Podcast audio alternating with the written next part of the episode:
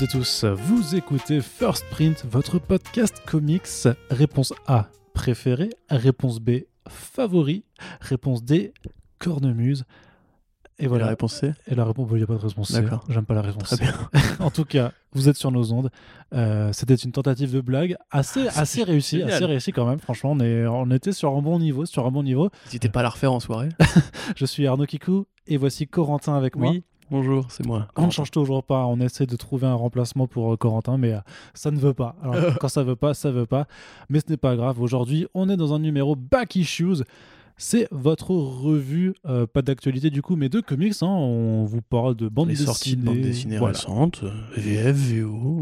Oui, alors là, plutôt de la VF pour le coup. Là, c'est un numéro spécial pour la VF. Il y en a un autre qui était sorti déjà la semaine dernière pour aborder des sorties plus ou moins récentes. Là aussi, on se concentre sur une production euh, plutôt euh, locale par rapport à, la date de sortie de ce podcast. hein, donc des choses du début de l'année 2021. Et si vous nous, si vous nous écoutez euh, 30 ans dans le futur, j'ai envie de dire, bah, comment ça se passe 2050 Est-ce que c'est bien ou pas? Euh, N'hésitez pas à nous le dire dans les commentaires. Une autre blague. Une autre blague Vous encore. êtes, vous êtes gratté. Allez, quand même. Hein. Je veux Ouais, dire, non, voilà, les circonstances étant, euh, d'enregistrement de ça, la période étant, je pense qu'il faut bien rigoler un petit peu de temps à autre. On s'en paye une bonne tranche. Donc, euh, j'ai envie de te dire, Oui. commençons. Allez, Alors, quel est le premier album que nous allons chroniquer ensemble, Corentin? Je regarde mon conducteur que cette fois-ci tu respecteras. Comme, parce qu'un Mais je sais qu'est-ce que c'est. parce qu'un conducteur de podcast, ça se respecte comme un geste barrière. Qu'est-ce que c'est donc alors C'est Alienated. Yes, il s'agit d'un titre qui s'appelle Alienated, qui est sorti chez iComics, qui est écrit par Simon Spurrier, euh, un mec qu'on aime bien, un auteur dont on vous a déjà vanté les qualités sur son Hellblazer par exemple, et surtout, en tout cas personnellement, sur son Coda, qui est sorti chez Glénat. Et donc, euh, Simon Spurrier a écrit euh, cette mini-série chez Boom Studios, qui est dessinée par Christian Whitegoose. Et donc une mini-série en six numéros qui s'intéresse à quoi, Corentin? Alors, qui s'intéresse à quoi? Tu veux le résumer ou euh? Ouais, je veux bien D'accord. résumer, Corentin. D'accord. De quoi, de quoi C'est pas ça très bien. parle Je vais déjà faire un fou rire en début d'émission. Alors, euh, de quoi ça parle? Ça parle de trois, de trois, trois adolescents, pardon, Qui s'appelle euh, comment qui s'appellent Sam, Sam et Sam. Yes. Euh, Samuel, Samantha et Samir.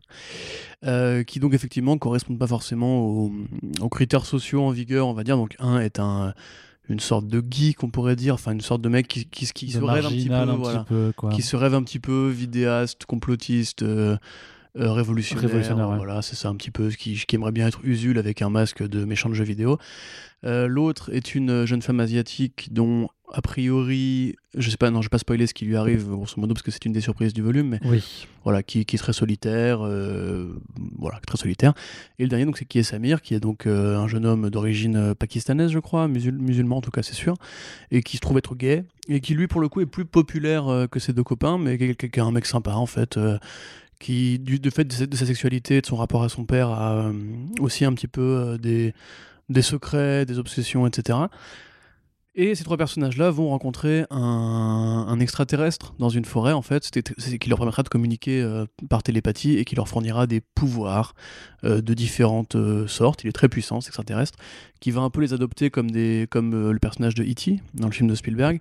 Yes. Même si, on- bon, alors c'est pas, voilà, Sullivan avait déjà- fait le, le rapprochement dans la, dans la vidéo d'annonce des sorties de iComics, c'est aussi très proche de Chronicle, le film de Josh Trank, euh, en cela que justement, ça va évidemment poser le contexte de trois personnages qui euh, sont au contexte euh, du surnaturel et qui vont évoluer en prenant des trajectoires différentes. Certains vont un peu se barrer en couille, d'autres vont devenir des gens bien et euh, voilà, il arrive ce qui peut arriver dans ces cas-là. Donc c'est une sorte d'allégorie sur le- la souffrance, euh, la souffrance Adolescente. merci, adolescente effectivement, avec euh, donc cette, cette, inter- intervention du miraculeux, du, du surnaturel, de la science-fiction en l'occurrence, pour parler un petit peu justement de différents profils. Alors euh, on a euh, justement cette espèce de, jeune homme qui fait très euh, Columbine, qui fait très Amérique profonde, des, des porte-flingues qui tirent un petit peu dans les lycées, etc. Euh, on a une jeune fille très populaire qui, à l'inverse, est plus euh, enfant chéri de l'Amérique, euh, qui se rêve musicienne, qui veut être une influenceuse des réseaux sociaux. Et on a donc ces profils qu'on voit. Portrait d'une jeunesse assez actuelle quand même. Oui, tout à fait. Bah, bien sûr. En fait, c'est le comparatif avec Chronicle est intéressant parce que justement, Chronicle, un des reproches qui avait été fait au film, c'est que le mec. euh, le héros joué par euh, Dave Diane, n'arrivait pas à se couper de sa caméra. Tu vois, tout le temps, on se demandait un petit peu pourquoi finalement, parce que c'était une sorte d'astuce de mise en scène. Là, en l'occurrence, c'est mieux fait parce que quelque part, le rapport qu'a, euh, on va dire, le héros, en tout cas Samuel, aux images est conditionné par cette ère, en fait, de la popularité sur le web. Même si c'est pas forcément aussi développé que ça peut l'être dans d'autres types de BD comme ça. Il n'y a pas la mention d'Instagram ou de Facebook ou des réseaux sociaux. C'est vraiment plus le YouTubing, on va dire. euh, et en plus, un, un YouTube game qui est assez particulier, parce que c'est celui des contestataires, celui des antisociaux, celui des révolutionnaires, des révoltés, qui essaient de poser un modèle différent à l'Amérique de droite, parce que c'est vraiment l'Amérique de droite, des chrétiens, des, Mm. des modèles euh, parentaux des modèles parentaux traditionnels, pardon. Euh, puis voilà, alors c'est très très joli, c'est très introspectif parce qu'effectivement on entend les pensées des personnages et, chacun va avoir droit à son petit numéro pour euh, où il va utiliser les pouvoirs euh, du, de l'extraterrestre euh, pour expliquer un petit peu leur parcours, d'où ils viennent, comment ils se sentent par rapport à, à ce monde des adultes, mais aussi par rapport à leurs congénères adolescents. C'est vraiment très bien écrit, c'est assez fin. Le personnage de Samir est un petit coup de cœur personnel justement parce que c'est rare d'avoir des portraits de, de jeunes hommes gays comme ça, particulièrement dans la bande dessinée américaine. Euh, et quelque part, voilà, ça, pose aussi la question de ce rapport au geek, puisque c'est vrai que justement, euh, on pourrait se dire que c'est un peu une sorte de, Breakfast Club euh, qui tourne mal, on va dire, mais il y avait un petit peu comme ça dans les, années 80-90 l'idée que les jeunes, geeks, les, jeunes enfants des films de Spielberg, etc., étaient amenés plus tard à devenir des gens bien, qui étaient les victimes des, des, des Kaira un petit peu du lycée, ou des bullies, ou des, footballeurs, etc. Là, pour le coup, c'est vraiment plus comme Chronicle, au sens où ça montre un petit peu aussi comment euh, il peut y avoir des ruptures un petit peu avec la réalité ou avec la conscience quand justement euh, tu te sens pas considéré entre guillemets par la société, par le modèle traditionnel américain, par le modèle de popularité, de réussite, que tu aspires à autre chose et quelque part même comment les, bons idéaux peuvent finir par être dévoyés. Euh, donc c'est assez bien fichu, ça parle de trucs vraiment assez dramatiques, hein. c'est pas du tout une BD qu'on lit pour se marrer. Euh, même si le, le- le dessin peut être coloré et léger par endroits, il ça reste quand même assez brosson et euh, très inventif, notamment justement dans la, la personnification de l'extraterrestre que va en faire Wild Goose, qui du coup est assez polymorphe, c'est une sorte de structure un petit peu euh, organique, un petit peu, euh, comment dirais-je, euh, ectoplasmique, mais qui est quand même bardée de quelques attributs métalliques, etc.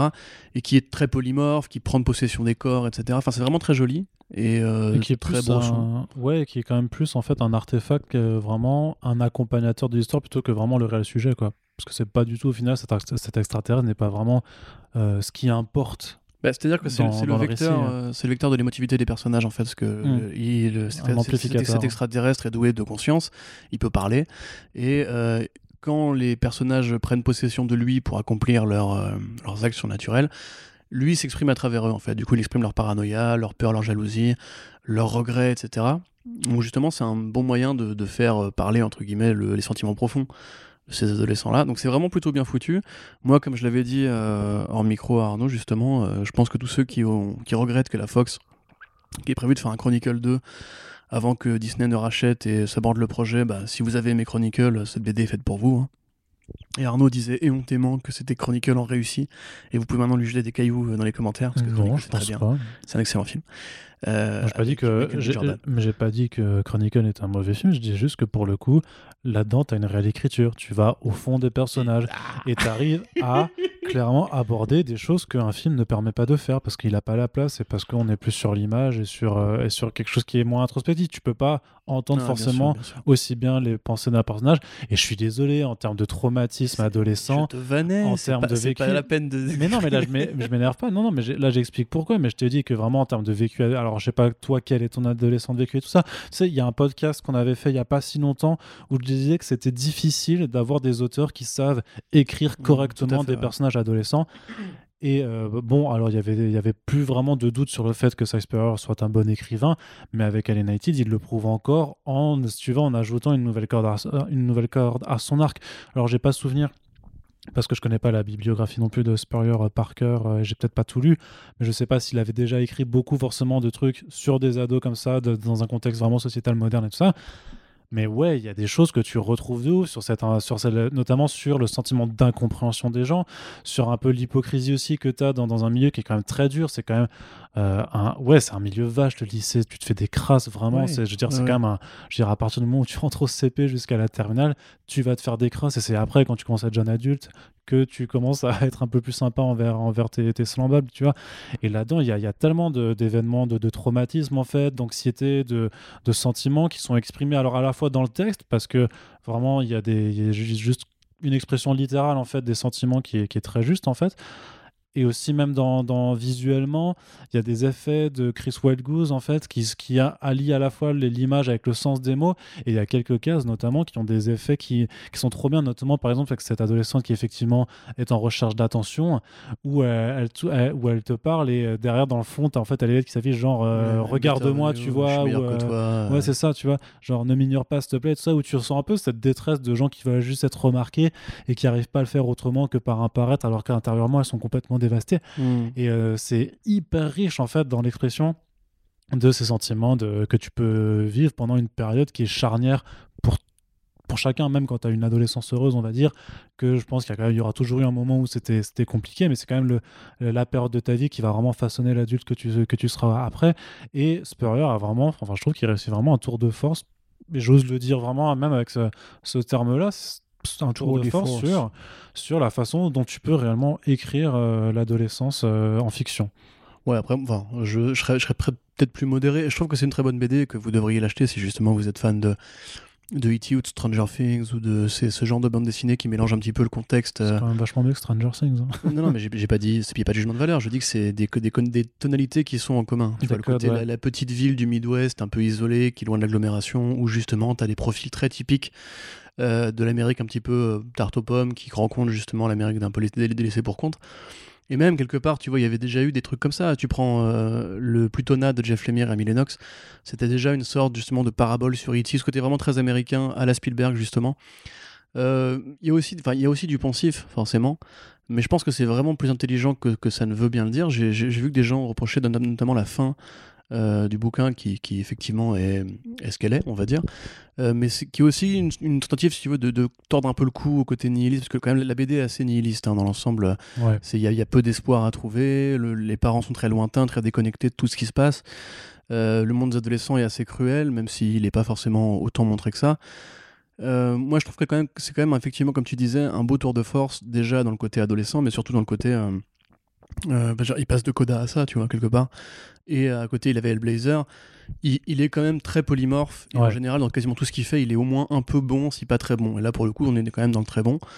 Enfin, je, je verrais vraiment bien cette, euh, cette histoire-là être adaptée, par exemple, justement. Euh, je pense que ça pourrait donner une bonne mini-série ou un bon film. Limite en tirant un peu, parce que quelque part. J'ai pas, besoin d'être adapté quand c'est un bon matériel. Mais je trouve que tu vois, il y a des trucs qui sont pas forcément. Là, c'est compliqué sans spoiler, mais il y a des trucs qui sont pas forcément explicités autant qu'ils le pourraient. Euh, mais on en reviendra peut-être un jour si on fera un, fait un, si on un podcast sur euh, la bibliothèque de Shakespeare, mais pour moi, c'est juste déjà une très bonne histoire et quelque part, euh, je pense que ça peut effectivement parler à un très grand public. Même si tu dis c'est compliqué à événementialiser, franchement, tu sais, la fameuse phrase marketing, c'est un mélange de et de. Bah là, c'est un mélange de E.T. et, et Chronicle. Je pense que déjà, tu, tu dragues un, un, public qui est assez large quand même. Ouais, mais après, je suis pas forcément d'accord sur la, sur la. Enfin, je, je sais pas trop ce qu'on a reproché à la fin, en l'occurrence, qui quand même. C'est sûr que, et sans, sans révéler de quoi il s'agit, mais disons que c'est vrai qu'on a un titre qui est assez sombre, assez, comme tu dis, nihiliste, et qui offre quand même une sorte de message d'espoir sur le fait que, euh, grosso modo, c'est euh, ouais, ta vie adolescente, euh, là, quoi. En fait, grosso modo, c'est quand même une sorte d'appel, en fait, à, à, dépasser un petit peu ses, problèmes et, croquer la vie à plein dedans. Donc, c'est très, très naïf de le dire comme ça, c'est un peu plus profond euh, dans, l'expression. Mais par contre, tu vois, le seul truc que ça, moi, le réflexe que ça m'a donné, c'est que le message du coup de fin, j'étais, j'étais genre, ouais, de ouf, je suis carrément d'accord. Par contre, moi j'ai 30 ans, donc mon adolescence, c'est trop tard, quoi. c'est plus ça que tu vois que ça m'a fait. Ça m'a fait un peu bizarre en me disant, bah euh, ouais, j'aurais bien aimé lire ça quand j'avais 15 ans de moins, en fait. Clairement. Oui, mais parce que ça t'aurait parlé justement Est-ce que tu te serais pas senti un peu insulté en mode genre, il croit qu'il me connaît et tout, tu vois, j'en sais rien.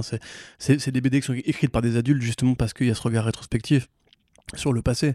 C'est, ce constat-là, tu peux l'avoir qu'en digérant ton expérience d'adolescent dans le temps, tu vois. Mmh, je pense que pour je pense, je pense vraiment que quand, qu'à lire aussi en étant adolescent, ça peut ça, peut, ça peut t'apporter quelque chose. Après, tu vois, je pensais par exemple par rapport à la fin, le fait est quand même que tu as un personnage qui disparaît au début du volume et que ceux qui sont encore là à la fin sont jamais inquiétés, incriminés. Il n'y a pas forcément de sentence morale ou, ou justification à cette disparition. Alors quelque part, on essaie d'humaniser ce personnage-là euh, au fil du récit, tu vois, pour dire que fait, tous les adolescents sont un petit peu quelque part, d'une certaine façon, tous piégés par rapport à leur statut et que certains s'expriment différemment, mais ils veulent juste tous être, être, remarqués. Tu vois, c'est plus ça, moi, que j'aurais reproché, c'est le côté. Euh, c'est cette ouverture vers l'espoir, je trouve qu'elle se fait. euh, bon, enfin, ouais. Au détriment de- Voilà. de- d'autres conséquences, un petit peu à la façon d'un Man of Steel, où euh, après avoir brisé le coup euh, de Zod, tu le voyais juste en train de faire des blagues sur le ça. Kansas. euh, Mais après, tu peux faire un débat, c'est ça qui est intéressant, tu peux faire un débat sur le sujet. Mais en tout cas, voilà, pour moi, ça reste en tout cas une très bonne lecture et c'est vraiment très agréable de voir justement Wild Goose s'amuser avec les déformations, le côté un peu psychédélique qui va avec cette expression de l'horreur alien. Et ouais, non, enfin, c'est un très bon objet. Voilà. Très très bon design sur l'alien d'ailleurs de, Tout à fait. de Wild Goose. et puis j'insiste vraiment sur la on n'y pense pas forcément c'est pas c'est pas c'est pas forcément mais vraiment l'utilisation de mots en tant qu'accompagnement d'un décor ou d'une expression de façon aussi visuelle c'est euh, c'est assez rare en fait je trouve que pour que ça mérite d'être noté puis bon le trait est vraiment très joli quoi clairement donc non vraiment très très bonne lecture très bon démarrage euh, pour le High Comics QV 2021 et euh, bah voilà, Boom Studios hein, qui, con- qui continue d'a- d'asseoir. C'est pas le titre le plus remarqué, peut-être parce que c'est une mini-série euh, par rapport à d'autres comme Once and Future, dont on a déjà parlé, de Faceless aussi, qui, euh, qui, qui a fait euh, assez de bruit, qui lui est en trois volumes techniquement. Ou euh, quel autre Ou euh, We Only Find Them When They're Dead, et euh, ce, ce genre de choses. Alien IT n'a pas forcément eu le même, euh, le, le même écho un petit peu par rapport, à, bah, par Mm. rapport aux autres. Comme, comme Chronicle, quelque part, tu vois, ça a longtemps été un Ouais, mais c'est parce que Chronicle, c'était. science-fiction, tu vois. C'était nul, oui. mais j'ai- mais ce que je veux dire, c'est que, même le format même de l'histoire, en fait, appelle pas un succès. C'est un, un bon secret, si tu veux, de bouche à oreille. Ouais. euh, parce que c'est une série un peu intimiste par rapport justement à Kodak, qui est vachement plus euh, ample, on va Ouais, dire. bah après, faut voir Kodak euh, comment, comment ça s'est vendu, je ne le sais pas. Mais, euh, Bah, ça a eu un prix, Kodak, je crois. Kodak, non, non, ça n'a pas eu de prix. C'est nommé au FIBD Ouais, d'Angoulême. Donc, à voir si ça pourra avoir un impact positif sur, sur les ventes. C'est pas forcément le, le le- cas tout le temps. Bah, Mais clairement, voilà, enfin, suivre, hein. vous pouvez, euh, voilà, vous pouvez lire du Size Superior. Vous pouviez déjà le faire avant, vous pouvez le faire maintenant et vous pourrez sûrement le faire encore après. Puisque pour l'instant, bah, écoute, on est, on est quand même sur une très Mm. bonne vibe. Je euh, tiens à dire, le Superior des premières années, quand moi je l'avais découvert chez Vertigo et tout, c'était pas ce niveau-là. hein. Vraiment, il a pris. euh, C'était quoi? Je sais plus, c'était une série de sortes de jeux télé de, de combattants euh, euh, futuristes, je crois. Je sais plus exactement comment ça s'appelait. C'était sur la fin de Vertigo déjà et c'était euh, un peu un reliquat de 2080, euh, parce que justement c'est un mec Ah anglais qui vient de 2080 aussi. Mais euh, Oui. il, il a vraiment pris en niveau depuis quelques années, c'est assez impressionnant justement. Je pense qu'il a profité un petit peu. Il a fait du, Du 2000, boom de du euh, 2000 ID en plus. Oui, hein. c'est ce que je viens de dire, ouais. Mm. Ce que j'ai littéralement. Non, tu dis que c'était, c'est- un reliquat. Non, je dis que mais- c'est c'est aussi un ancien de 2080, je britannique. D'accord, Écoutez chez vous, vous Je t'ai- verrez ensuite pas- un, un sultan. Ah, je t'ai pas écouté, j'aime pas t'écouter. C'est la réponse façon. C. Donc, Yes. ensuite, Non, j'essaie Ah, juste, de, j'essaie, retrouver j'essaie juste de retrouver de, de mémoire. C'était quoi ce titre Vertigo Parce que je le vois, je le vois très bien, qui Mhm. avec un peu punk, un peu Ouais, ouais. un peu tangirl dans, dans, dans le on voulait visuel le faire tout. sur DCP à l'époque et je t'avais dit que c'était pas ouf et qu'on avait. on avait passé au Effectivement, effectivement. Ben écoute, très bien. je vais continuer. Vas-y, non, mais Je vais chercher, vas-y, tu vas continue, je chercher. vais chercher. Par contre, non, c'est vrai qu'il avait fait Weavers, euh, Weavers, qui est chez Achilleos de, de mémoire, qui était une série un peu d'horreur euh, dans un contexte de, de mafia. Euh, ça aussi qui était très bien, c'était Motherland. Voilà, c'était Motherland, euh, le titre de Vertigo. Oui. Et effectivement, ouais, t'avais ouais, t'avais quand même une esthétique Tangirl de ouf dessus. Euh, mais oui, effectivement, il a, pris du galon entre temps, il a pris du niveau. Et euh, bah, ces derniers, ouais, Wakanda, Weavers, Le Beffroi, euh, Coda et donc Alienated, on vous les recommande chaudement. Et pour Alienated, il y, a un- il y a un lien de commande chez nos copains de Comic Zone dans la description du podcast si jamais vous voulez les soutenir et nous soutenir par la même occasion. Le deuxième titre que l'on abordera dans ce podcast, c'est assez oui, oui, oui, oui. c'est assez particulier puisque c'est pas du tout euh, voilà comme on l'avait fait avec euh, Carmen dans un précédent Back Issues qui est sorti chez Dupuis. Là, on est avec euh, une autrice donc voilà, c'est qui a été publiée aux États-Unis à la base et qui nous arrive et qui nous arrive pardon donc en français chez un éditeur qui est pas réputé pour faire du comics du tout, qui est Dargo. Alors bon, ça appartient à Media Participation, il y a Urban, Urban Comics juste à côté, ils occupent euh, les, mêmes locaux. Et Dargo avait d'ailleurs fait le Batman de Marini. Euh, C'était une première euh, collaboration avec, avec DC Comics vraiment en termes de, production de, en termes de production originale. Et donc là, ça s'appelle Tout ce qui reste de nous.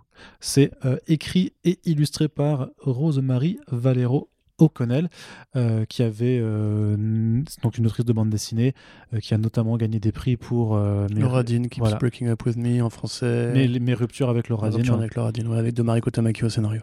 C'est ça, qui est donc publié chez Rue de Sèvres de mémoire. Et donc voilà, c'est donc c'est une autrice qui est publiée en France également, mais pas du tout chez des éditeurs pour lesquels on a l'habitude de voir du comics en tant que tel, parce que euh, voilà, c'est un format un peu particulier, parce que c'est... Alors je sais pas si euh, aux États-Unis, il faudrait que je, je- me rappelle un peu, tu sais, là, euh, chez qui ça a été publié initialement. C'est, je crois, c'est Shortbox. Shortbox, Don't Go Without Me, Shortbox. Euh, donc voilà, c'est pas, euh, voilà, pas un DT, c'est pas un Boom, c'est pas un IDW, c'est encore un autre, un autre éditeur qu'on n'a pas forcément dans le grand, euh, dans la grande, dans notre ligne de mire forcément, puisque ça sort pas forcément dans les comic shops au format single issues. Tout ça pour dire que donc c'est arrivé chez Dargo, objet petite taille cartonné avec un très très très bel effet de fabrication sur, sur la couverture. Là, ces petits, ces petits éclats dorés, je trouve ça très très très beau. Corentin, bien entendu, sera négatif euh, dans ce podcast par rapport à ça, puisqu'il a dit, euh, je cite un texto, ouais, euh, ces trucs de meuf là, euh, c'est vraiment pas mon genre. C'est ça. Avant d'ajouter dit, un, euh, je suis masculin, lol, qu'est-ce que vous allez faire? J'ai dit ça en ces termes-là. Exactement. J'ai dit, je suis mascu. C'est Comme ça. ça. Voilà. Non, alors de quoi C'est un, recueil de trois histoires. euh, dans le registre science-fiction. Euh, donc euh, trois histoires courtes, hein, l'album n'est pas non plus ultra, ultra épais. Et alors grosso modo, la première histoire, c'est euh, c'est deux amis qui en fait, euh, enfin on part d'un endroit un peu imaginaire où euh, en fait, où si tu t'y places, tu peux te retrouver téléporté dans un autre monde. Et elle décide bah, d'aller d'aller y faire un tir, sauf que quand elle se, se trouve déplacée, bah, la, la nana en question va perdre son amie, elle va essayer de la chercher, et plus elle s'aventure dans ce monde, et plus elle la recherche, et plus elle dit en fait bah, à quoi ressemble son amie, plus en fait elle perd ses et elle commence à oublier en fait qui même elle recherche, et donc c'est enfin le mood est un peu un peu particulier quoi, c'est c'est de toute façon c'est un ensemble de récits qui sont un petit peu un petit peu tristes. Euh, Il y en a le deuxième en fait c'est euh, aussi très conceptuel, ça parle en fait d'un vaisseau dont le moteur en fait euh, est, euh, fonctionne au souvenir d'une personne. Et en fait il y a une explosion et du coup bah, qu'est-ce qui se passe en fait quand les souvenirs se retrouvent en fait explosés euh, dans l'espace avec une personne qui essaye de les retrouver qui se balade en fait pas dans euh, les mémoires de quelqu'un en étant à la recherche d'une personne et le troisième récit là aussi c'est plus dans la fable en fait puisqu'on parle d'une euh, d'une fille géante qui doit se réveiller on ne sait pas trop ce qui arrivera quand elle va se réveiller mais on sait qu'elle est là et justement c'est que c'est plus un récit fantastique qui, bah, qui, qui avait une portée un petit peu plus écologique par ailleurs. Et ma foi, c'est hypnotisant. Ça va être très très compliqué de critiquer en fait euh, sur le scénario, parce que nous c'est un peu l'approche qu'on a aussi, hein, no- notamment euh, Corentin, qui est un peu le, l'élitiste intellectuel de, de ce podcast, tandis que moi je suis la partie plus populaire, un peu un, peu un, peu moins voilà, un peu moins brillante quoi, clairement. et, euh, et alors c'est vrai qu'il y y a un réel problème, enfin un réel problème, un, écueil à, ce, à, ce, à ces récits, c'est que il n'y a pas vraiment de chute. C'est un peu comme Jean-Michel Pachut dans les, euh, tu sais, dans les euh, sketchs de KDO. Mais en vrai, y a, y a- enfin, c'est des histoires qui, qui t'emmènent dans un univers, qui arrivent à te happer vraiment, qui arrivent à te, à te balancer des concepts. Et tu sais pas trop non plus où, euh, où donc euh, Rosemary voulait vraiment aller dans ce qu'elle avait raconté. T'as l'impression que c'est plus des propositions plutôt que des histoires en tant que telles. Et ça, je sais que ça peut freiner, euh, ça pourra freiner pas mal de gens. Ça, y a, j'ai aucun souci à le concevoir. Malgré tout, les univers sont variés. Enfin, c'est vraiment riche en termes de science-fiction et ça change un petit peu, si tu veux, du- d'une d'une science-fic- d'une science-fiction plus réaliste ou plus, abrupte, tu vois, plus sombre, où là, on est vraiment dans le, dans, bah, le rêve, dans l'i- dans l'imagination, dans, l'émerveillement. Et surtout, par contre, alors Corentin n'est pas d'accord avec moi, mais moi je trouve, je trouve ça ouf comment c'est beau. C'est un trait, donc c'est un trait qui est. je sais pas comment on décrit ça et j'ai pas envie d'utiliser des formules pour me rapporter un peu au genre féminin parce que ce serait sexiste de, le formuler comme ça. Mais il y a, enfin, le, dessin, il est, euh, c'est dé- c'est détaillé. Il y a un effort dans la composition, dans, dans les effets de tout, dès que ce soit des, des vêtements, des, cheveux qui s'entremêlent en fait entre les pages. C'est euh, non, c'est vraiment brillant en fait en termes de, de, composition artistique. Personnellement un style qui me parle. Et puis surtout, c'est des personnages qui sont ultra, ultra émotifs, enfin qui véhiculent clairement les émotions. Et c'est, enfin voilà, pour moi, c'était vraiment un, un recueil qui m'intriguait. Alors, j'ai pas lu encore euh, mes ruptures avec Laura Dean qui a gagné un Eisner Award, et donc je ne sais pas. euh, Plusieurs. j'avais euh, j'avais j'avais vu euh, des planches et je trouvais ça effectivement très joli donc là Rosemary Valero O'Connell peut-être moins forte quand il s'agit de raconter l'histoire mais par contre en illustratrice elle, euh, bah, elle, déboîte tout et puis euh, bah, un superbe travail de fab de, euh, de Dargo pour, pour l'objet bouquin quoi donc euh, je pense que si vous aimez un peu vous perdre clairement mais pas que ce soit négatif euh, forcément bah, c'est voilà un, un livre que je vous recommande si euh, vous partagez certaines sensibilités avec les miennes, puisque à présent, on va passer à un truc un peu plus bas du front avec Corentin, un peu plus mascu aussi, clairement. Voilà, ça, Ah te, oui, ça, oui, ça oui. te parlera Corentin, je Bien pense. les euh, muscles, moi, il ce, aime euh, ce, ce genre. euh, bien ce- les muscles et les flingues. Ouais, c'est ça. Les voitures qui vont vite et des coups de pied sautés. Ok, bah écoute, merci Corentin pour euh, cette. euh, voilà, c'est. Tu vois, je suis pas élitiste en fait. Non, pas du tout en fait. hein, t'es- t'es ouais, t'es pas plus, t'es pas plus intelligent qu'un autre. Bref, tous ceux qui restent de nous, donc Par c'est. contre, je, je tiens à dire, je trouve pas ça moche. Je dis juste que la colo me plaît pas. C'est pas pareil. Ah, c'est la colo qui te pas. c'est c'est espèce de, de truc en, en deux teintes, ça me. Ouais, c'est ça. J'y arrive pas moi. Bah, c'est, tu sais, c'est un peu comme certains récits, mais c'est pour ça que c'est aussi un petit peu, euh, je dirais, euh, que ça pourrait avoir un peu une empreinte un peu jeunesse, parce que effectivement, Oui, tu as bah, ce genre de choses. jeunesse, De toute façon, ouais. le Ça fait format un- même fait très euh, BD d'ado, BD ado quoi. Ouais, bah après, ça serait plus en soupe si tu voulais vraiment le faire en BD ado. Je pense que tu le fais en soupe pour faire un peu, tu sais, comme les formats Urban Link par exemple, où tu avais les histoires notamment de Raven, euh, euh, même Harley Quinn, Breaking Glass, qui utilisent aussi une, co- une- une mise en couleur très euh, bi- bichromatique. Je sais pas comment tu voudrais dire. Bichromé, Ouais, bichromatique. bi- ouais, c'est ça. Donc euh, ça, ça se rapproche un petit, un petit peu de ça. Monochromatique. Mais bon, je t'avoue que pour de la jeunesse, vu. C'est quand même. Alors, je vais pas dire que j'étais trop bête pour le comprendre, mais c'est quand même un certain niveau. Ça, ça demande quand même un certain, un certain engagement intellectuel et un Ah, certain. il faut un gros cerveau. Enfin, gros cerveau, ouais, c'est Gros ça. cerveau. non, mais j'aime pas. Non, mais je sais pas- comment le dire, tu vois, parce que ça fait vraiment, tu sais, les. euh, Intelligent. Tu peux dire, Mais- je veux dire, je veux dire que c'est intelligent. Ouais, bah c'est inté- ouais, Voilà. intelligent. Non, mais tu sais, parce qu'il y a des gens qui font genre, ouais, euh, c'est tu sais, à l'époque de la sortie de Tenet, t'avais quand même tous les gros cerveaux justement du, du cinéma qui faisaient, ouais, c'est tellement complexe, hein, faut le regarder cinq fois pour bien avoir pigé, tout ça, alors qu'en fait, pas du tout, tu vois. Donc, j'ai pas envie de donner cette image-là non plus de, dans, Mm. dans- dans le podcast. Enfin, bref, voilà, c'est très bonne lecture. Voilà, Tu, veux- tu veux dire que du coup la, la BD est incohérente?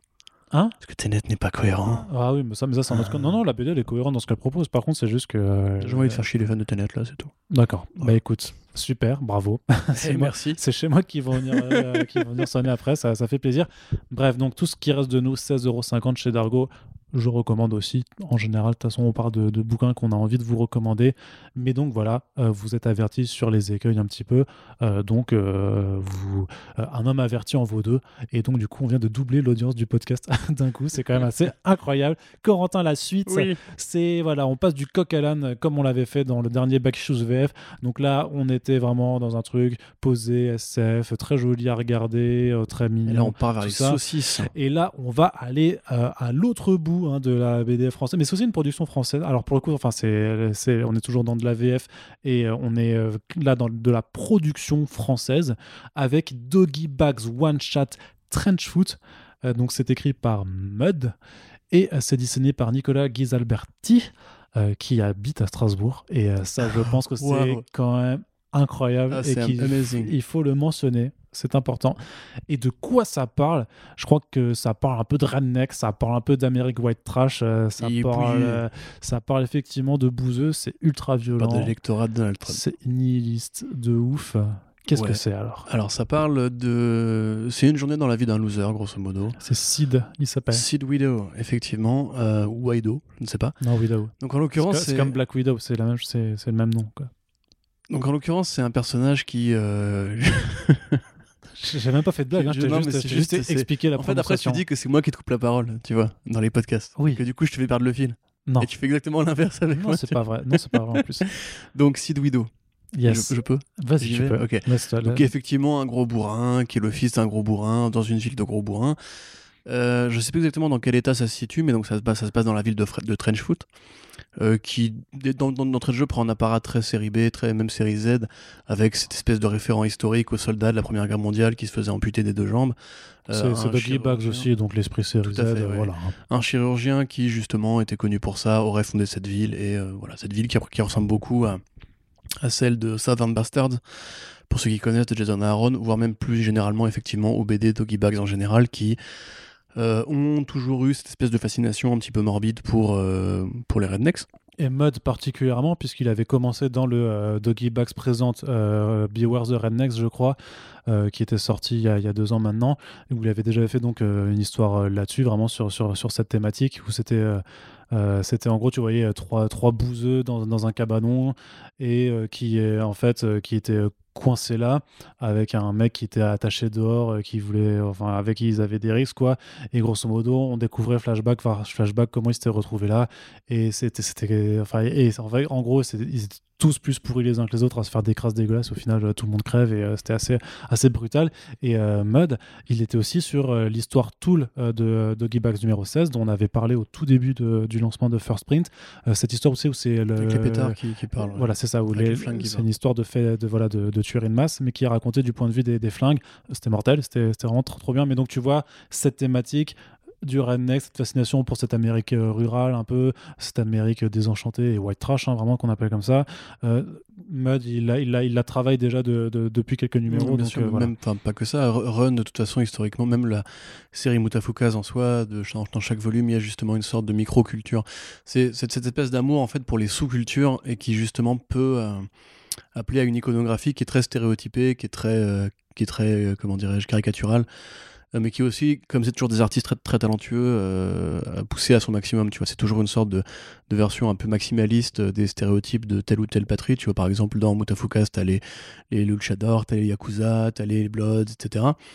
Donc là, en l'occurrence, effectivement, donc euh, Sid Widow qui, va essayer, grosso modo, de gagner son pain dans des, euh, des, des, combats de chiens dans au, cœur d'une ville qui évoque effectivement voilà, les True Blood, Longmire éventuellement, quoique Longmire c'est peut-être plus euh, contemplatif, pacifique, peut-être plus Justified, voilà, si vous voyez un petit peu cette espèce de version redneck des, des bouseux qui, tapent dans la méthamphétamine parce que la coke coûte trop cher et que ils ont tous des 3-4 prénoms, genre James Earl Jones, très mauvais exemple, excusez-moi, je vous respecte James, Earl Jones évidemment, mais voilà, ou Billy Bob Dean, tu vois, voilà, etc. Euh, donc là, en l'occurrence, effectivement, ce personnage-là, on sait pas trop ce qu'il veut, on sait pas trop ce qu'il fait, on sait juste que c'est un bouseux, que c'est un raté, que c'est un raciste aussi. Euh, il va recueillir un chien pour euh, participer à un combat, il va gagner, il va se retrouver pris dans les emmerdes. Il est amoureux plus ou moins d'une prostituée avec un peacemaker. Enfin, c'est très fataliste, c'est très dépouillé. Il y a vraiment un côté frère Cohen dans, le, fait que la vie soit une sorte de boucle et qu'il n'y ait pas d'échappatoire dans, un système, dans un milieu qui est rigide comme celui-là. Parce que c'est-à-dire que si Widow a l'occasion de quitter ce système, mais il ne le fait pas parce que juste il est, à l'aise dans son environnement, c'est c'est comme il le dit lui-même, euh, voilà, c'est ça. Quand tu connais que la boue et que tu as l'habitude de ramper, bah t'as pas forcément le réflexe de, te mettre debout. Euh, donc là, en l'occurrence, voilà, c'est vraiment très joli.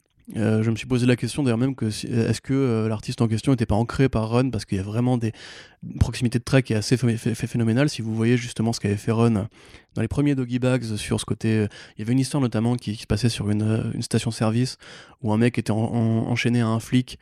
Et qui traversait le désert avec lui, c'est vraiment ce genre de trêve, des, yeux hyper expressifs, qui bouffent tout, le visage, des, flingues qui pétaradent, des, des bagnoles tout le temps, des courses-poursuites. Euh, des vestes euh, hyper stylisées, des tatouages partout, euh, un jeu sur les éclairages aussi, sur la musique. Dans celui-là aussi, il y a beaucoup de, morceaux qui passent et, la, radio, entre guillemets, imprime ces morceaux en, lettrage. Donc il y a du Dr. Dre d'ailleurs dans cette BD, ça c'est intéressant. Et voilà, c'est vraiment ce côté. c'est comme si les frères Cohen s'étaient dit faisons les Win Davis et euh, allons le faire euh, au sud du Kansas, tu vois, grosso modo, ou dans le Tennessee, dans les régions où les mecs fabriquent, leur alcool et, se tirent dessus à coups de, à de vieux fusils euh, à, canoncier. Et bah, c'est génial, en fait, simplement parce que, comme d'habitude, c'est hyper entier, c'est hyper authentique. Ça part, part carrément dans, l'hommage complètement assumé, parce que d'un moment, t'as un personnage qui ressemble beaucoup à, cette gueule cassée qui avait fait les Goonies, notamment. Je sais pas si tu vois le, grand acteur qui a une tranche pas possible, euh, qui est une, tête très connue du, cinéma de série B, qui est quasiment dessiné dans le volume. T'as aussi, à un moment donné, Sid regarde le Toxic Avenger à la télé. Euh, t'as euh, le porte-monnaie de, Jules dans Pulp Fiction.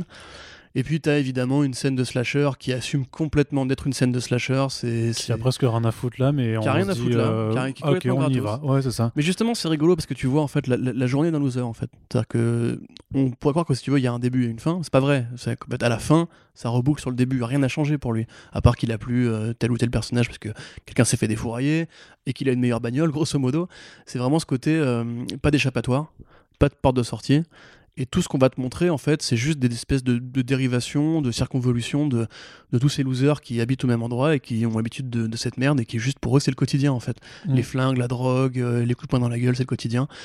Et justement, tu vois, cette, scène de slasher, tu te dirais, bah voilà, ça va être le méchant du volume qui va aller euh, s'en prendre acide, ça va finir sur une grande explosion et tout. Non, non, non, pas du tout. C'est vraiment juste euh, de, la séquence, tu vois, exactement comme justement une série comme Fargo, par exemple, euh, qui aime bien jouer avec ces espèces de fausses pistes, tu vois, de ce côté, ah, est-ce que c'est là qui va prendre cette sortie-là? Non, non, non, non. Et du coup, le scénario est assez, ouais, assez fataliste, assez déprimant. Mais il est porté par cet esprit qui est super authentique. Quoi. Le héros, il est raciste et on te le dit. Il n'y a pas de, euh, il y a pas de non, il est sympa. Le héros n'est pas sympa. Le il héros est impossible, il est impossible à, à aimer et pourtant tu as quand même un passage où mais vraiment l'espace de vraiment c'est un espace c'est un moment fugace où, as, où tu sens qu'il y a quand même quelque chose derrière enfin disons que juste que ce personnage est détestable au possible en fait peut-être le câlin tu penses? Ouais c'est ça mais peut-être qu'à un moment c'était ou plutôt sa réaction quand par rapport à ce que ce que lui dit la personne avant qu'il y ait ouais. ce câlin tu vois et euh, et euh, Ouais, tu dis en fait, ouais, c'est bah, après c'est voilà, il, il, est le produit d'un ensemble de, de, de, facteurs quoi, mais à la base c'était quand même sûrement un gamin et euh, voilà qui, qui, a juste très mal évolué. Oui, un truc par rapport à sa daronne notamment, mais enfin, j'ai envie de dire grosso modo que euh, là encore une fois, si je devais prendre des comparatifs, voilà, c'est vraiment euh, ce côté la boucle temporelle, la Big Lebowski, sauf que tu remplaces Los Angeles par un territoire de de polar moderne, de western moderne, où en fait c'est que des gueules cassées, c'est que des porte-flingues, c'est que des rednecks bouseux, des drapeaux confédérés et compagnie. Alors évidemment, euh, on pourrait dire que c'est problématique, mais c'est un travail qui est assumé en tant qu'exercice de style, qu'hommage à une culture certes euh, intolérante, mais qui euh, justement a l'intérêt d'avoir cette espèce de, de, mise en image, de mise en couleur. À aucun moment on prend parti pour les personnages principaux. Et c'est ce côté fataliste, déprimé, sombre et surtout ultra violent, parce que c'est quand même ultra violent, qui fait l'intérêt du titre. Enfin, c'est vraiment une plongée dans justement une sous-culture qui est quand même, euh, mine de rien, assez souvent exploitée. Je veux dire, l'Amérique aime beaucoup euh, aller chercher, entre guillemets, dans ces espèces de reliquats de, de héros de western. Justified, c'est ça, tu vois. Justified, c'est un flic à chapeau avec un impère qui va défourailler euh, des rednecks bouseux nazis, etc., dans le sud des États-Unis, dans le Kentucky, je crois. Et là, c'est pareil, sauf que justement, la différence, c'est qu'en bande dessinée, tu as des artistes aussi talentueux que ceux de 619 qui s'y attaquent, et enfin, c'est juste magnifique quoi. pour le coup il n'y a, a, rien à dire tu vois c'est alors on peut ne pas aimer on peut trouver que le côté un peu amalgame de comics de manga de franco-belge etc ça peut te déplaire hein. évidemment c'est une question de goût mais en l'occurrence c'est vraiment enfin moi je trouve ça chaque fois que je dis du, du, du 119 de toute façon je me dis euh, mais pourquoi ces mecs là sont pas plus connus? Pourquoi pourquoi ça ça, ça grippe pas comme parce ça que c'est du, public, parce quoi? que ça reste du genre et que trench foot c'est pas un truc que tu mets dans toutes les mains c'est quand même ultra violent c'est ultra graphique oh, c'est ouais. quand même euh, des, un personnage qui est détestable c'est voilà c'est du c'est raciste sexiste machin. Ça veut pas dire que le propos l'est tu vois mais ça dépeint des personnages qui sont quand même vraiment euh, pas appréciables. Et tout le monde en fait aime pas trop non plus ce genre de truc euh, désespéré ouais, je suis, je suis qu'à moitié d'accord tu vois white trash tu vois ça tu, intéresse tu, pas tu prends dans le jeu vidéo tu sais, par exemple ouais mais c'est comme dans le genre enfin le, le, genre même tu vois dans le cinéma euh, ça beau regorger de très chouettes trucs c'est pas le truc mais bah, Tarantino quoi. ça va tu vois ça, ça ouais, attends, et, et, on est vraiment à un autre degré. Il y a un Tarantino pour euh, pour un Tarantino parce que raté, parce, quoi, que, mais... parce que euh, parce que beaucoup de gens ont décidé de se branler sur Tarantino aussi tu vois euh, mais là là on est quand même plus sur enfin dans le registre du genre on est vachement plus loin que du Tarantino ouais mais tu vois c'est ce que je voulais dire c'est que D'ailleurs, c'est assez amusant. Enfin, 619 fait très rarement du, de, de l'exploitation années 80 cyberpunk, tu vois. Par exemple, c'est pas trop. Hein. En tout cas, dans les doggy bags, c'est pas trop de la science-fiction à la Blade Runner. Mais typiquement, tu prends dans le jeu vidéo, on a l'habitude de prendre, d'avoir des jeux qui, si tu veux, prennent les, stéréotypes des années 80 pour les mettre en, en mouvement dans une grande sorte de grande parodie ultra maximaliste comme ça aussi, qui joue à fond avec les clichés, qui les rend cool. Tu vois, Blood Dragon, c'était ça, par exemple. Quelque part, Outline Miami avait un petit peu fait ça aussi. Euh, moi, je me dis justement pour ce public qui aime bien en fait les visions un peu over the top d'une sous-culture qu'on connaît tous en fait, tu vois, parce qu'on l'a déjà tous croisé quelque part, ou alors c'est même l'idée qu'on s'en fait. Euh, il y, a, quand même peu de BD qui ont cette espèce d'apport graphique extraordinaire sur justement cette espèce de lecture ultra euh, ultra vénère et sans compromis de euh, d'une iconographie particulière tu vois. Et moi je, bah, je trouve que ça devrait être entre les mains de plus de gens. Comme tu dis effectivement c'est des thèmes particuliers mais même moi, tu vois, ça, ça, me donnerait envie en fait de me documenter, de lire, enfin de voir plus de séries B, tu vois, de vraies séries B, parce que Run, c'est une énorme armoire VHS euh, qui a vu tous les, toutes les séries B et Z de l'univers. Euh, si ça peut aider, si tu veux, à, ouvrir les portes des gens sur ce côté un petit peu, ouais, les, les, trucs qui sont vraiment à la marge, quoi. Les trucs qui sont surtout pas les trucs mainstream, qui ont vraiment en fait euh, pas l'envie de plaire au grand public. Et du coup, bah, le, piège, c'est qu'ils ne plaisent pas au grand public. Euh, pour moi, ça devrait être plus populaire en fait. Juste, ne serait-ce parce que, parce que les dessinateurs sont des putains de brutasses, quoi. Et en plus, il vient de Strasbourg. Oh là là, tu enfin, il habite à Strasbourg. Voilà. Et ça, c'est quand même, je pense, je pense que ça reste l'argument de vente principal de, de oui, oui, oui, quand même. Bien sûr. Voilà. Ils en avaient fait aussi sur les, le Ku Klux Klan euh, de, de je crois. Oui, il y avait une thématique euh, là-dessus, ouais, ouais, effectivement. Mmh. Enfin, j'ai la couverture en tête euh, où tu vois les mecs en, Ouais. Chapeau pointu. Et celui aussi avec les gangs de, de South Central aussi. Enfin, c'est génial. South lisez Story, Doggy Bags, euh... achetez Doggy Bags, euh, votez Doggy Bags. Voilà, donc Voilà. album, un album cartonné. Du coup, bah, vu que c'est 619, euh, c'est euh, 14,90€. Donc euh, là encore, hein, une politique tarifaire assez agressive et qui est donc bah, chouette pour les lecteurs. et les lectrices. On passe à la suite, Corentin. Oui. Et qu'est-ce que c'est la suite? Mais du coup, t'as pas glissé American Flag? Non, Ok, ça, on en parlera plus tard. C'est Moby Dick de oui. Sienkiewicz. Tout à fait. Voilà. Qu'est-ce que c'est Moby Dick? Bah, Moby Dick, c'est un roman de Melville, Herman Melville. Herman Melville, effectivement, qui parle d'un personnage euh, sans background qui s'appelle Ismaël, qui monte à bord d'un bateau dirigé par le capitaine Ahab, ou Achab, ou Akab, selon les, les profs de français, euh, qui lui est obsédé par une baleine blanche qui lui aurait euh, bouffé un membre de son anatomie.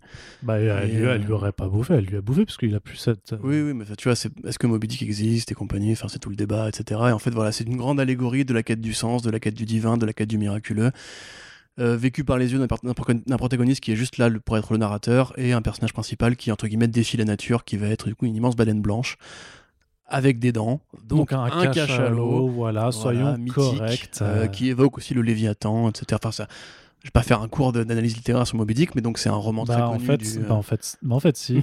bah, non, non, ouais, non. bah, si. Ah non, pitié, non, c'est bon, j'ai- eu mes, mes cours de fac, euh, laissez-moi tranquille maintenant. Mais donc voilà, donc là en l'occurrence, Bill Sienkiewicz qui a- avait euh, adapté cette, cette histoire en roman graphique, un petit roman graphique de 80 pages, euh, qui est très littéraire, hein, c'est vraiment, on, on- on est vraiment très proche du, euh, de la mise en image en fait euh, de texte avec d'énormes cases euh, de narration qui sont Ouais. en fait le texte de Melville euh, transposé. Et voilà, donc ça a l'intérêt principal d'être illustré par Bill Sienkiewicz, qui est l'un des plus grands artistes de l'industrie, faut-il le rappeler, qui a fait Electra Assassin, qui, enfin, qui a fait beaucoup, beaucoup de choses, on va dire, voilà, qui est aussi un encreur, qui a ancré Den- Dennis Cowan pendant toute sa vie, etc. Euh, si on devait le résumer, bah, évidemment, ça plaira pas à ceux qui n'aiment pas Moby Dick, mais c'est une façon Mais ça intéressante de plaira pas aussi à euh, ceux qui n'aiment pas le, le style de. Sienkiewicz Oui, parce que ça- là on est dans exi- euh, Existe-t-il seulement ces gens-là c'est une approche très euh, expressionniste euh, Oui. du coup euh, qui est là plus pour mettre en image tout autant des sentiments que vraiment des choses qui se passent il y a quand même il y a une absence tu veux de réel découpage forcément sur les euh, sur les formes Je et sais comment sur- tu répètes ma définition d'expressionniste. Yes, mais j'apprends, mais j'apprends, mais j'apprends à bien mettre, euh, bien mettre en forme euh, ce que ce que j'ai ressenti en fait, parce que tu disais que c'était notamment quelque chose qui permettait de mettre les sentiments en avant par l'image, et c'est exactement ça que tu ressens en fait, c'est- c'est-à-dire qu'il y a une forme de de noirceur en fait euh, réellement où tu ressens si tu veux un peu euh, l'âpreté du combat de, euh, du Captain Achab et de, sa quête en fait. Il y a vraiment toute une imagerie biblique justement du, un peu du rapport de, force du mal contre le bien ou est-ce que Moby Dick est un peu cette, un mal on va dire naturel contre contre Akab qui serait en fait lui-même possédé par le mal et qui tu sais pas vraiment sur quel tableau jongler et, euh, et les dessins de Sienkiewicz là-dessus sont, sont Ah, c'est formidables sont ouais. formidables pour euh, pour mettre en avant ces idées pour mettre en avant un peu euh, l'ésotérisme de, de, de ce récit en fait la dimension qui échappe au simple euh, à la simple approche naturaliste. Peut-être que tu retrouveras plus dans le bouquin euh, où tu avais beaucoup plus de passages sur la description de ce que c'est en fait la, la- la pêche à la baleine. Euh, et ça s'est rappelé même en, en préface de, de mémoire.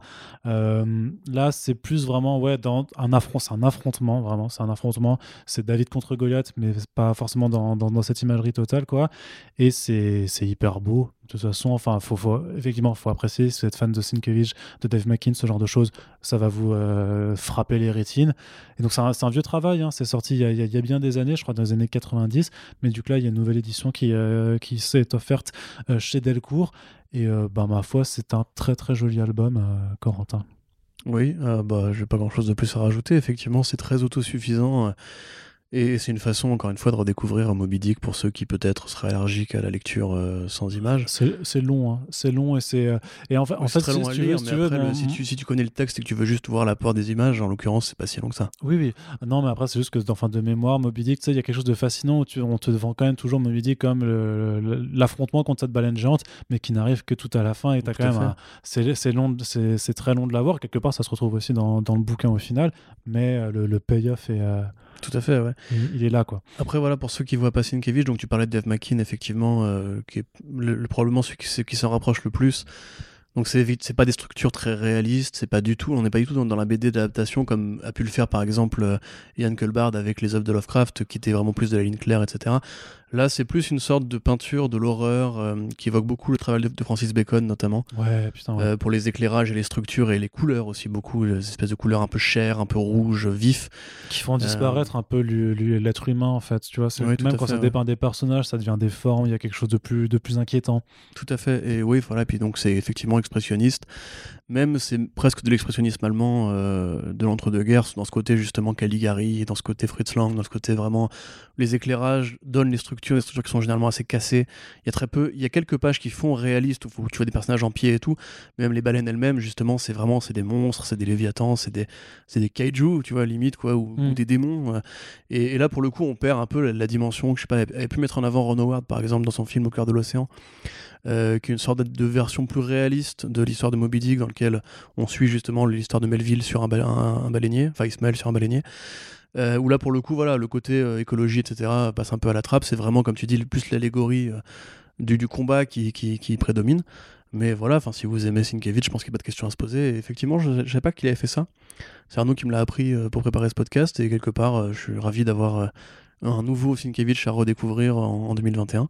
Mais c'est cool, c'est édité chez qui? Delcourt hein, c'est Delcourt, Delcourt. bah merci Delcourt pour cette petite pépite. Yes et donc euh, ça coûte euh, pas bien cher non plus c'est à 14,95€ Mm. euh, Bah, bah, par contre, là, je suis obligé de le dire quand même, c'est effectivement peut-être un peu de la BD d'élitiste, au sens où vraiment, c'est pas un truc que t'offrirais à, à ton, ton, je sais pas, ton petit cousin ou ta petite cousine de 14 ans qui aime bien Dragon Ball et, euh, et euh, Tortue Ninja. sans, sans vouloir être élitiste euh, C'est- exigeant, on va dire. Voilà, c'est ça, c'est exigeant. C'est pas, effectivement, c'est pas une première BD à, à te mettre entre, entre toutes les mains. Mais en même temps, j'allais dire, euh, même en termes de littérature, euh, Melville, c'est pas non plus le plus Ah oui, accessible. oui, tu, tu commences pas quand Oh, Il y tu a un dis. film Disney quand même, je crois, sur Moby Dick. Oui, non, oui, non, mais, non, mais parce que l'histoire, l'histoire est pas si simple. L'histoire est simple à, à retransposer et à simplifier, si tu veux, Euh, parce qu'il y a, plusieurs angles d'ailleurs par lesquels prendre, prendre cette histoire. Mais grosso modo, si tu dis un jour, euh, je sais pas, même quand tu es, es jeune et que tu commences à, apprendre à lire, même quand tu as un certain âge et que tu veux lire euh, euh, des romans, c'est peut-être pas par Moby Dick que tu vas commencer tout de suite. Ça risque un peu de te décourager quand même, tu vois. Ouais.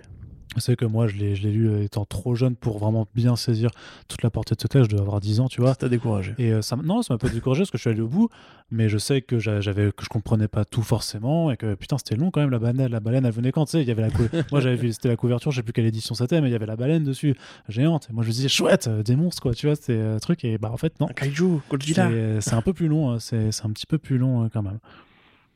Euh, Qu'est-ce que je voulais dire? La suite? La suite, effectivement, Euh, parce voilà. qu'on va rester chez Delcourt, mais on aborde ici le quatrième tome de Oblivion Song de Robert Kirkman et Lorenzo De Felici. Donc un titre de SF. euh, là, donc le quatrième tome, c'est les numéros euh, 18 à 24, euh, si je ne me trompe pas. Euh, 1, 6, Oui, c'est ça, oui. 6, 12, 12, 18, 13, 18. Et Donc 19 à 24 c'est plutôt. ça, ouais. Et, euh, et ma foi, bah, encore un nouvel, un nouvel an. Je crois, je crois que j'avais déjà parlé de, de Oblivion Song dans de vieux podcasts, peut-être à l'époque euh, sur euh, Comics Blog, euh, je pense. Où en fait, vraiment l'idée, le concept de base, c'est donc un beau jour, en fait. Après un accident euh, scientifique, euh, une partie de la ville de Philadelphie a été transportée dans un autre monde.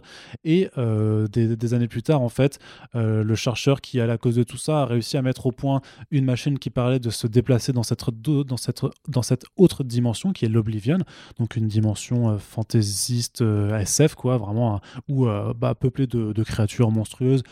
Et euh, en fait, qu'on ne demande qu'à découvrir, puisque justement, en fait, c'est une série d'a- d'abord, en fait, on te mettait face un peu à l'inconnu, à, la paix et aussi face au traumatisme, parce qu'il y avait quand même toute une partie de la ville qui avait disparu. Et euh, Kirkman, dans un premier temps, s'attachait à montrer comment les gens essayaient de surpasser en fait la perte de ceux qui avaient vécu, en se disant qu'ils étaient morts. On apprenait finalement que bah non, il y avait des gens qui avaient réussi à survivre là-bas, notamment le frère du personnage principal, Nathan, qui était donc euh, responsable, responsable de l'accident en premier lieu. Et petit à petit, en fait, euh, ce sont donc deux dimensions qui sont euh, sur une, même- enfin qui sont pas sur la même fréquence, Mm. mais disons qu'à un endroit, disons que tu peux euh, utiliser une cartographie et savoir qu'en se déplaçant à un endroit de la ville, tu vas atterrir à cet autre endroit dans la dimension de l'Oblivion. Et se mettait en feu euh, en place des, euh, des allées et venues euh, pour à la fois aider ceux qui veulent s'en sortir à revenir sur Terre et au contraire sinon d'autres bah, qui ont envie de s'échapper pour reconstruire une autre vie là-bas puisque c'est un monde qui ne répond pas du tout aux mêmes obligations notamment aux mêmes obligations d'une société moderne où le travail enfin voilà tu as plein de contraintes et certaines personnes en fait ont envie de s'enfuir de ça. Donc tu avais vraiment et surtout Oblivion Song donc c'était un arc une thématique un petit peu tu vois il y avait d'abord la culpabilité et la découverte tu avais aussi un affrontement en fait entre les deux frères, euh, avec celui qui était resté sur Terre, celui qui était dans l'autre monde, et donc qui opposait deux visions de la vie.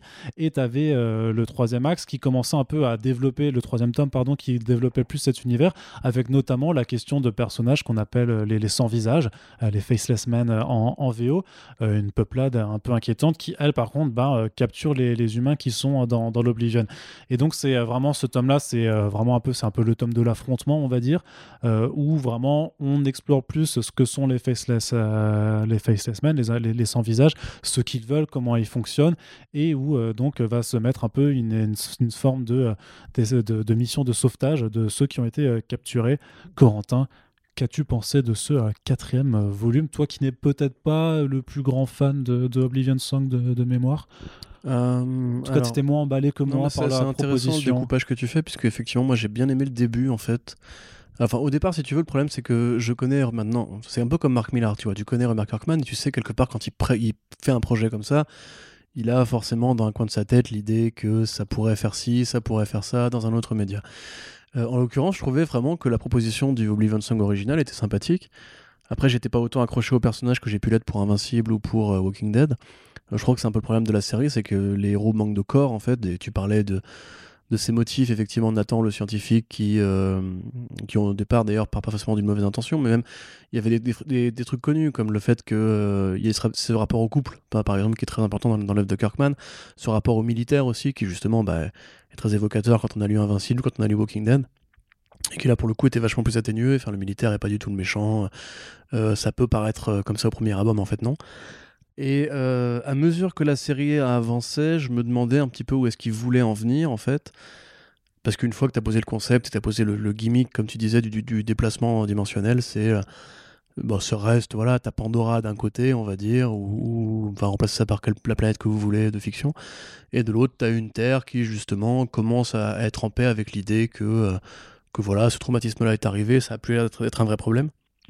T'as même des gens qui traversent, euh, qui, venaient, qui viennent du groupe des survivants et qui traversent dix ans après en mode genre, bah finalement, voilà, j'ai, mes, mes, options sont ouvertes, donc je vais revenir en terre normale pour, euh, pour vivre une vie normale. Euh, et en fait, voilà, c'est le problème, c'est que les Faceless Men, les sans visage, je trouve qu'il manque un petit peu de, il manque un petit peu de mystère. C'est-à-dire qu'il manque un petit peu de, de comment dirais-je, de fantasmagorique, au sens où justement ils communiquent. Ça, c'est pour moi, c'est une erreur qu'a fait Kirkman, c'est de les faire parler en fait, et de les faire parler dans la langue des humains. Alors que au départ, on te montre qu'en fait, on, on dirait qu'ils apprennent, si tu veux, à parler humain quand, quand, ils, quand ils enlèvent le, le, le, personnage Renoir, là, le, mec avec son fusil à pompe. Euh, et en fait, non, non, ils ont un système de, de, communication, ils ont une hiérarchie, ils ont un mécanisme social qui est très proche d'une autre. Donc je trouve que si tu veux, on perd un peu le côté mystérieux, le côté alien, le côté haute civilisation qui aurait pu être intéressant c'est le côté un petit peu abyss quelque part, c'est le côté genre il y a des aliens mais ils n'ont pas forcément les, mêmes motivations que nous. Alors que là, si finalement en fait ils sont en conquête, euh, ils ont des réflexes très humains, une, une, mécanique très humaine, très guerrière en plus. Euh, après voilà, enfin c'est très joli à regarder, j'aime beaucoup le style de Felici. C'est la force de la série, hein. pour moi vraiment. C'est ouais, puis alors avais... ouais, et puis tu avais vraiment euh, encore une rupture de ton, si tu veux avec, euh, avec le précédent, enfin les précédents tomes où tu étais vraiment plus dans l'exploration d'un monde un peu euh, très organique, en fait, enfin où c'est vraiment végétation luxuriante et tout ça, alors que là, là on est vraiment dans, dans, dans, quelque chose de plus technologique, plus euh, enfin cyberpunk du coup, tu vois, je, dis, je, dis, je, je, balance le mot comme ça, mais c'est pas forcément pour pour vulgariser trop, trop la chose. Et euh, ouais, c'est euh, il y a une rupture de nouveau une, de, de, ton et c'est vraiment ce que j'apprécie parce que effectivement, ce sera jamais aussi bien, ce sera sûrement jamais aussi bien et aussi long peut-être qu'un Invincible ou qu'un Walking Dead, mais il y a vraiment une sorte de renouvellement, en tout cas un effort de renouvellement dans ce que ça propose à la fois sur le plan scénaristique et sur le plan visuel, qui je trouve mérite vraiment à cette série d'être d'être considérée euh, parce que et au final, ouais. Bah, on retrouve pas ça non plus de énormément non plus chez, chez Skymount, tu vois, ou chez Image Comics. Le renouvellement constant Ouais, Comme, tu, tu, vois. Bah, euh, invincible. Ouais, bah, c'est, vrai que c'est, euh, c'est peut-être le. Walking Dead. Enfin, je veux dire, Kirkman n'est pas un mec qui aime, qui aime bien s'imposer sur ses lauriers. J'ai pas Non. encore lu Outcast. Enfin, j'ai lu un tome de Outcast, quoi, donc je sais pas si ça évolue beaucoup dans la suite. Mais il est généralement, il va d'une idée à l'autre, d'un, Ouais. même d'un contexte à l'autre. Tu vois, Walking Dead, ça, c'est tel contexte, tel contexte, tel contexte. Ouais, puis, puis Ça, effectivement, tu as raison. Par contre, je trouve que c'est peut-être. Justement, peut-être qu'il va un peu trop vite. Tu vois, pour le coup, le, deuil social des, des, des- disparus, entre guillemets, qui aurait pu être une allégorie, je sais pas, sur le, le 11 septembre, le terrorisme. bah, ça euh, l'était clairement. hein, ou la euh, pandémie éventuellement, et en fait ça disparaît très vite pour aller justement plus sur ce côté. euh, Il y a les enfoirés de la dimension X qui veulent nous, nous menacer nous. Donc, euh, Ouais, et, bah ouais, mais et encore, et encore, parce que justement, on voit bien en allant découvrir cette, cette, euh, cette société-là de- d'hommes euh, d'hommes sans visage, de, de Faceless Men, de voir qu'en fait, le rapport, enfin, la façon dont tu dis que quelqu'un est méchant ou pas est très euh, conditionné par rapport à, la façon dont tu te places toujours au cœur de, de ta propre histoire et de se dire que leur motivation, bah en fait, sont peut-être pas si. euh, c'est pas forcément que c'est méchant, par contre, c'est que la conclusion, effectivement, ça va nous faire chier.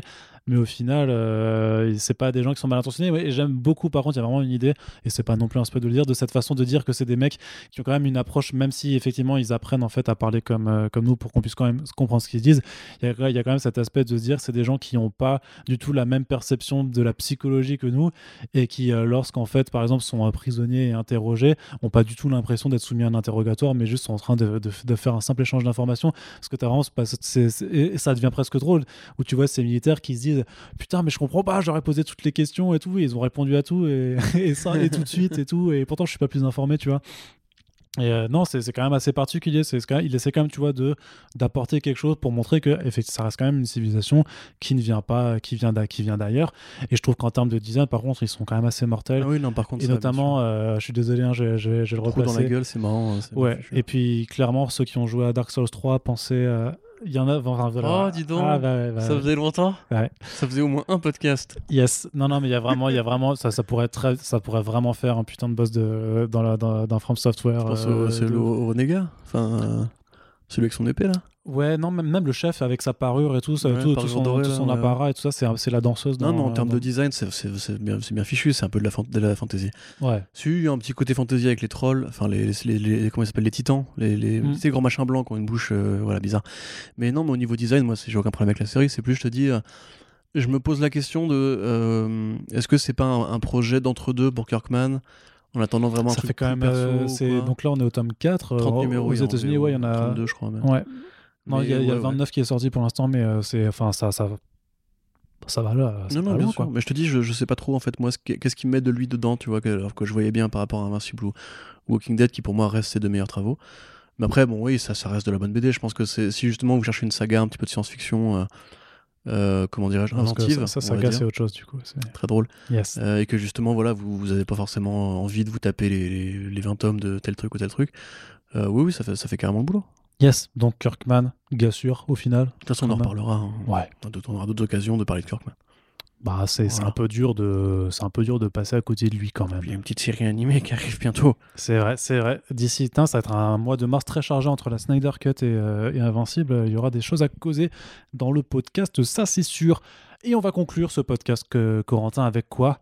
Avec Batman année 2 euh, qui est sorti euh, dans la collection euh, DC Confidential euh, de Urban Comics. Batman année 2, est-ce que c'est la suite de Batman Year One, Corentin? Bah alors c'est la suite chronologique que je ne d'ailleurs je suis même pas sûr que ce soit encore officiel aujourd'hui mais plus ou moins. Alors pour vous résumer ça, déjà année 2 c'est pas juste c'est pas juste cette série là, année 2 c'est un concept en fait. Puisque grosso modo on considère qu'il y a quelques grandes périodes un petit peu emblématiques du règne de Batman. L'année 1 étant généralement voilà donc l'origine story, le moment où Batman apparaît, euh, les premiers truands qu'il va mettre en prison, etc. Et là il y a un appel d'air qui, euh, comment dirais-je, dans la mythologie classique est quantifié à l'apparition du Joker. Grosso modo, entre le moment où Batman est approuvé par la police et enfin approuvé par la police, où Batman apparaît en fait, et où le moment où le Joker euh, fait ses premières armes, il y a effectivement du coup ce, ce petit battement dans lequel il n'y a pas encore de super vilain. Mais par contre, voilà, G- Jim Gordon n'est pas encore euh, commissaire non plus. euh, Batman est encore en, en découverte de ses gadgets, donc c'est là qu'on va ranger tout ce qui est de l'ordre du Mad Monk, de l'ordre des Monster Men de Wagner.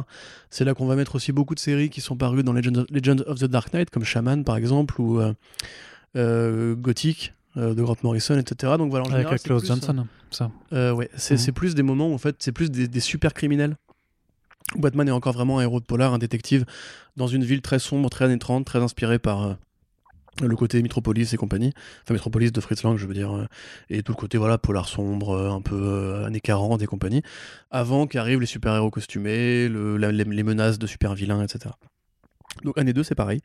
Année 2 en fait on, retrouve un petit peu ce côté Batman proche de la rue, Batman terre à terre. Et euh, voilà, je disais aussi par rapport à année 2, on voit plus souvent les flics, mais aussi les travailleurs du travailleuse du sexe, la mafia, etc. Tout ce côté-là qui disparaît petit à petit dans la mythologie Batman actuelle, enfin plus ultérieure, dans laquelle par exemple évolue Scott Snyder, etc. Donc là, euh, bah, dans année 2, on t'explique qu'il y a des débats par rapport à l'apparition de, Batman à Gotham City, que c'est un petit peu euh, compliqué pour les médias d'admettre que ce justicier-là soit forcément bien intentionné. Et évidemment, il y a un super méchant qui va, euh, qui a priori est un petit peu le premier personnage costumé de, Gotham City, qui va revenir au moment où Batman apparaît, sauf que lui, bah, c'est pas un justicier bienveillant, c'est un mec qui, qui chasse les mecs à coups de grandes faux. Donc lui, euh, en l'occurrence, ça va être euh, le vilain du volume, mais c'est aussi l'allégorie justement de pourquoi Gotham est un peu foutu depuis le départ et pourquoi les personnages costumés à Gotham inspirent généralement la peur chez les criminels. Alors voilà, moi personnellement, je vais être euh, honnête, je n'aime pas vraiment cette histoire. Euh, aussi, j'aurais du mal à vous la conseiller. C'est intéressant pour la culture, on va dire, et parce qu'on avait un très jeune Todd McFarlane qui démarrait au dessin euh, dans cette BD-là, mais ça n'a rien à voir avec son style qu'il fera plus tard. C'est Mike Barr, euh, donc qui est connu pour la, saga du démon, les Daughter of the Demon, etc. Chez DC, les Son of the Demon, toute la, trilogie avec Ra's al Ghul qui inspirera plus tard à Grant Morrison la naissance de Damian Wayne. Euh, donc là, on est, chez DC Confidential, donc c'est aussi blindé de bonus. hein. Comme d'habitude, il y a toujours des numéros un peu, euh, un peu supplémentaires. C'est préfacé, contextualisé pour expliquer un petit peu aux gens euh, dans quoi ils rentrent, dans quoi ils s'aventurent. Là, en l'occurrence, les numéros bonus, enfin le numéro bonus du coup, c'est DC Retroactive Batman the, the 80s. Euh, voilà, donc ils sont des compléments un petit peu contextuels aussi, qui ramènent un petit peu le personnage du méchant sur le devant de la scène.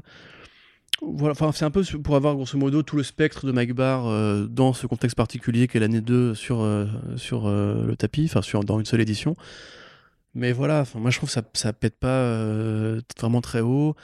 Je pense qu'il y a mieux à faire avec l'année 2 en termes de volume à importer. Justement, je parlais des, des Monster Men, des Mad Monk, je parlais de toutes les séries Legend- Legends of the Dark Knight qui étaient vraiment extraordinaires. Il y a eu beaucoup de Denny O'Neill chez Legends et qui qualifie un petit peu une période que moi j'aime beaucoup. La- la- L'année 2 en général, c'est là où les auteurs euh, mettre Batman sur un terrain plus terre à terre, où on voit des, des- criminels qui sont vraiment des gens qui s'en prennent au peuple et pas juste aux, aux banquiers dans les galas, en détournant des, des radios-télé, etc. Et où il n'y a pas tout, tout la parade du super criminel qui pose la question de est-ce que Batman n'est pas responsable des super vilains, etc. Donc en l'occurrence, voilà, moi je vais, je, vais- je vais le dire, je pense pas que c'est un truc qui vaille la peine d'être lu. Après, je pense pas qu'Urban ait besoin de moi pour vendre du Batman en France de toute façon. Pas vraiment. Mais à mon avis, On a fait un sondage et on a Oui, vu on que ouais. ton avis n'était pas très déterminant là-dessus. Et puis même le, le méchant lui-même, euh, je sais pas, il, il a un design qui est assez euh, basique, vulgaire, qui est une tête de mort avec des faux. C'est pas très, pas très inspiré. Et en l'occurrence, même DC Comics l'avait avoué. hein, vous avez fait Year 2 parce que Year 1. Sauf Ouais. que justement, quand tu changes d'auteur et quand tu changes de style, ça n'a rien à voir avec Year 1 en, en termes d'ambiance, en termes de Ah ton, non, non, non, en ouais. termes d'esthétique, etc. C'est vraiment un autre monde. Euh, voilà, moi je pense vraiment, si vous avez aimé Year 1 et vous croyez que ce Year 2 va être la suite, c'est pas du tout le cas. hein. Donc, euh, apprendre si vous êtes fan de Mike Barr, et euh, probablement en France qui justement sont des complétistes de ce genre de grands auteurs un peu oubliés, ou si vraiment vous êtes très très fan de McFarlane et que vous voulez voir un peu comment ça a commencé. Mais Ouais, c'est toujours, bah, Voilà. toujours intéressant, surtout que c'est grâce ça reste quand même des récits bah, d'une époque euh, qui encore hein, chez Urban Comics c'est pas forcément la plus publiée, donc c'est aussi intéressant d'avoir euh, ces, ces- ces- ces choses-là qui arrivent. Euh, Ça a au moins le mérite d'exister et de faire un petit peu, si tu veux, d'apporter une petite pierre à l'édifice, on va dire plus patrimonial, plus historique euh, de, ce que DC a publié avant bah, New 52, Rebirth et tout ça, puisque c'est quand même un peu euh, ce qui est reproché de temps en temps à, l'éditeur, c'est de pas encore avoir déblayé assez euh, le terrain sur ces époques-là de, publication. Non, non, bien sûr. Après, je pense vraiment qu'il. euh, Enfin, Urban, euh, les gars, si vous, si vous m'écoutez, je pense qu'il y a mieux à trouver.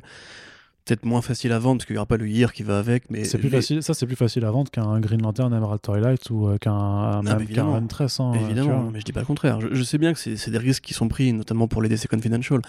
Mais euh, je pense qu'il y a mieux à trouver dans les, Tu sais- allez, les 35 premiers numéros de Legends of the Dark Knight, la première série, qui était extraordinaire et qui, pour moi, je veux pas être méchant avec, Ma- envers Mike est un mec que j'aime beaucoup au demeurant. J'ai lu beaucoup de ses travaux, qui sont- c'est un très bon scénariste. Mais là, en fait, ça parle d'un protocole racoleux dès le départ, parce que DC Comics l'avait commandé. En plus, Barr est un pote hein, de, de Frank Miller. Euh, elle avait commandé parce que justement, il voulait avoir un Year 2 à mettre euh, après Year 1, et après plus tard, il y aurait aurait même eu Year 3. Donc euh, voilà, c'est toujours un petit peu euh, ce côté accumulation euh, assez désagréable. En vrai, si vous avez aimé Year One, prenez Robin Year One ou Bad Girl Year One, qui sont de très bonnes séries, Et bien sont- meilleures. Et qui sont disponibles en VF en plus Tout déjà. à fait, voilà, et qui sont beaucoup plus compatibles avec le trait de, de, de, de Mazzucchelli qui avait fait Year One, dans ce côté un petit peu plus léger, un petit peu plus ligne claire. Là, Year Two, c'est c'est un produit de commande qui avait été fait pour de, de plus ou moins bonnes raisons, et qui, quelque part, en plus, euh, bah, effectivement, est très décevant si vous avez aimé Year One pour le dessin. Là, c'est vraiment pas du tout la même chose. Par contre, ça peut être justement l'occasion de vous sensibiliser à l'esprit année 2 de Batman. Euh, un truc, j'écrirai un papier dessus quand le The Batman sortira d'ici dans très longtemps euh, pour vous expliquer un petit peu justement, vous composez les différents récits qui parlent justement de cette période-là, une période sans super vilain avec plus de super criminels, enfin plus de tueurs en série et plus de violence, plus c'est des, des bouquins assez durs généralement, assez assez psychologiques. C'est vraiment des duels euh, d'esprit que fait Batman avec des des serial killers dans la ville. Euh, qui pour moi est vraiment plus intéressant, enfin très souvent plus intéressant que des trucs euh, plus maximalistes justement euh, à la Snyder ou quoi. Mais celui-là, voilà, si vous voulez juste vous prendre un petit peu la température, feuilletez-le, regardez si c'est votre truc. Moi, à mon sens, c'est pas forcément le plus essentiel. Ok, très bien. Bah écoute, on espère que ce papier, ce long papier pour la sortie de The Batman, peut-être qu'il verra le jour sur un WordPress, je sais pas, je dis ça Espérons-le. J'ai dit ça comme ça, on verra, on en sera d'ici l'année prochaine. Et pour le coup, on va conclure cette fois le podcast en- dans, dans le sens qu'on va lui le- le mettre fin à cette émission. On espère que ça vous a plu, que vous avez été intéressé, intrigué par, par les titres qu'on a évoqués, quelle que soit la raison. N'hésitez pas à nous faire vos retours si vous avez lu déjà les bouquins et que vous avez un- envie d'en discuter, euh, ou si au contraire vous ne connaissiez pas tout ce qui a été évoqué et que euh, à, à la suite de ce podcast, vous allez tout simplement euh, ranger votre, euh, votre, vos écouteurs, prendre la porte et aller à votre librairie tout de suite, là, pour aller suite, prendre l'un des comics qui a été évoqué euh, dans tu ce sais pas si elles podcast. seront ouvertes d'ici à ce que le podcast sorte, gars. Mais si, mais si, mais si, elles, le seront si, si on est, si on est reconfiné à- au moment de la sortie du podcast. J'ose espérer que les librairies resteront au moins accessibles en click and collect. Euh, en tout cas, on espère que ça vous a plu. Merci à toutes et tous de nous soutenir. Euh, vous pouvez partager l'émission, vous pouvez le faire euh, sur vos réseaux sociaux, dans la vraie vie. N'hésitez pas à prendre des clés USB, à mettre les podcasts dessus et à disséminer des clés USB dans toutes les, dans voilà, dans, dans la ville, dans les Dans les boîtes aux lettres voilà, dans les boîtes aux lettres. Effectivement, très très bonne, très bonne occasion avec juste marqué écoute-moi un peu pour le faire la Lewis Carroll, tu vois. On va se prendre des procès pour harcèlement. Mais non, mais non, c'est une, une ode à la découverte. Bref, on se dit à très bientôt pour le prochain podcast Oui. First Print. Salut Oui.